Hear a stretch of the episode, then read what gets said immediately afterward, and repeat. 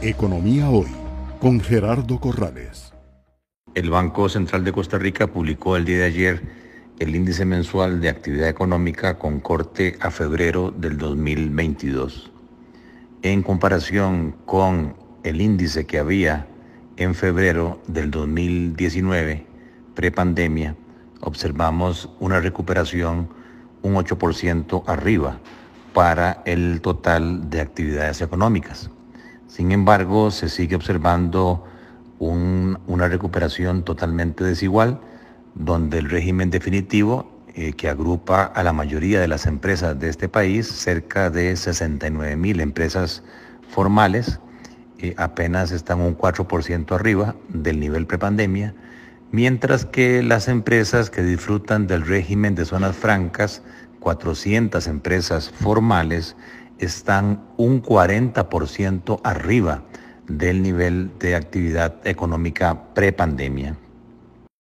Sí es importante eh, mencionar que este indicador de febrero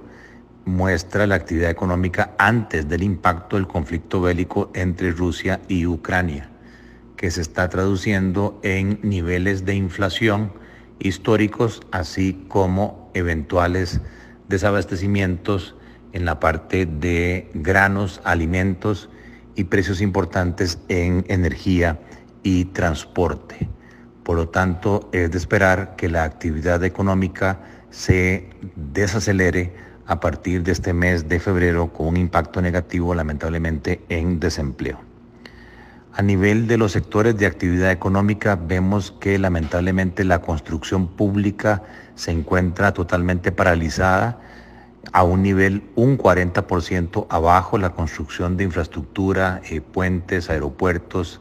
eh, todo lo que tiene que ver con hospitales, educación, que determinan eh, la productividad del país hacia futuro. Lo mismo que otros comercios, un 21% abajo del nivel prepandemia, especialmente pequeños comercios. El turismo que se viene recuperando rápidamente, pero que todavía está a un 17% abajo del nivel prepandemia y otros sectores que se empiezan a recuperar pero que siguen por debajo de su actividad prepandemia como el comercio de artículos electrónicos para el hogar y el comercio de vehículos. Por el contrario, vemos que sectores como la industria de ciencias de la vida y la industria de zonas francas están muy por encima casi un 54% del nivel prepandemia son los grandes ganadores, lo mismo que servicios profesionales ligado con zonas francas y el comercio de productos farmacéuticos, químicos, alimentos y bebidas, infocomunicación y construcción privada se encuentran por encima del comportamiento de la actividad económica del resto de los sectores eh, productivos del país. También el Banco Central eh, publica el dato de la inversión extranjera directa trimestral para el año 2021 y puede observarse cómo hay una tendencia a que este rubro sea cada vez más dirigido a las zonas francas y menos al régimen definitivo, eh, un poco de recuperación de inversiones extranjeras en turismo y la parte inmobiliaria muy estable.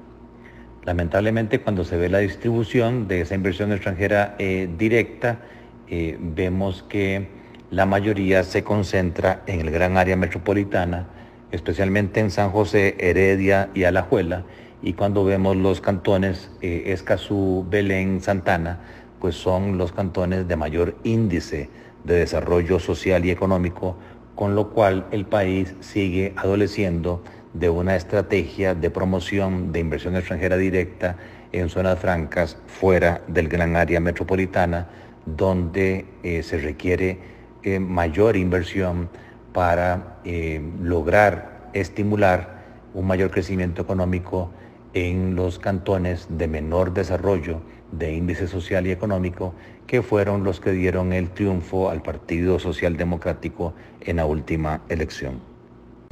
Economía Hoy, democratizando la educación financiera.